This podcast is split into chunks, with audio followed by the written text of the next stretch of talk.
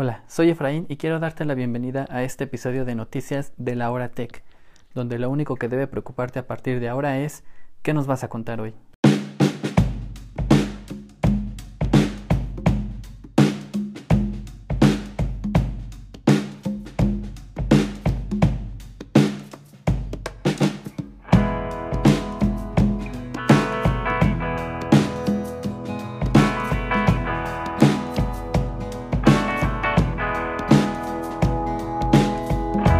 Muy buenas a todos y bienvenidos a un episodio más de las noticias más importantes en el mundo de la tecnología. Para aquellas personas que tengan un móvil Huawei P30 y P30 Pro, ya pueden descargar e instalar la nueva versión de EMUI 10.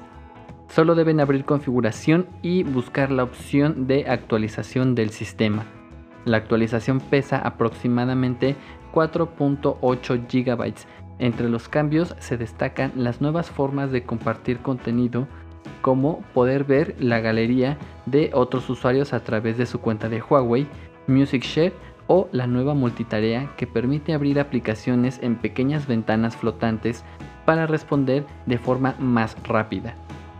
Específicamente para el modelo P30 Pro se han incluido nuevas animaciones para el desbloqueo de pantalla con el sensor de huellas, nuevos temas para la pantalla activa, la posibilidad de que la pantalla activa cambie los colores de las letras y números en función de la hora del día. Esta actualización también incluye a Celia, el nuevo asistente de voz para Huawei que ya está disponible en los modelos P40 Pro. Finalmente, esta actualización incluye como siempre los últimos parches de seguridad de Android correspondientes al mes de mayo. En otras noticias, si eres usuario de Spotify, esto podría hacerte feliz. El catálogo de Spotify se compone de varios millones de canciones, pero los usuarios de la plataforma solo podían guardar en su biblioteca de música un máximo de hasta 10.000 canciones, lo que en algunos casos resulta contradictorio dado el amplio catálogo de música que hay disponible. Pues con una actualización que estará por llegar muy pronto, los usuarios podrán agregar a la, su biblioteca tantas canciones como lo deseen y esas 10.000 canciones de antes ahora se convierten en canciones descargadas por cada uno de los dispositivos que tengan tu cuenta. Por ejemplo, podrías tener un millón de canciones en tu biblioteca, pero puedes tener descargadas 10.000 en tu móvil, otras 10.000 en tu computadora, 10.000 más en una tablet y así de acuerdo a los dispositivos que tengas y si estos tienen tanta memoria como para descargar tanta música. La siguiente noticia tiene que ver con Motorola, ya que hace unos días anunció el lanzamiento de un nuevo Moto G Pro, un dispositivo de gama media y que su principal novedad es que incorpora un stylus o pencil para interactuar con la pantalla tal y como en los modelos de Samsung Galaxy Note pero con un pencil un poco más sencillo en cuanto a la tecnología que incorpora. Motorola dice que vendrá con software y algunas aplicaciones y funciones para sacarle provecho al lápiz.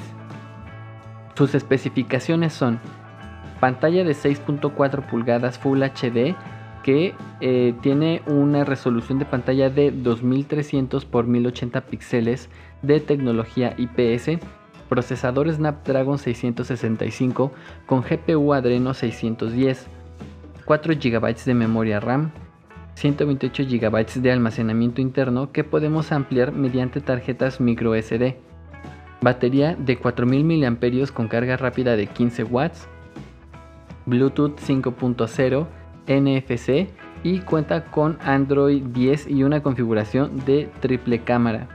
El sensor principal es de 48 megapíxeles. El segundo es un sensor macro de 2 megapíxeles para tomas a objetos cercanos y el tercer sensor es un gran angular de 16 megapíxeles.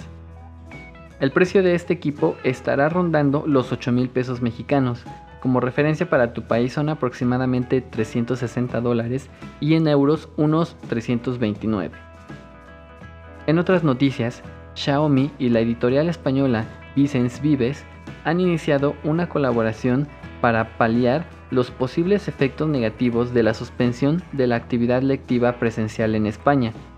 como medida preventiva para la expansión del COVID-19.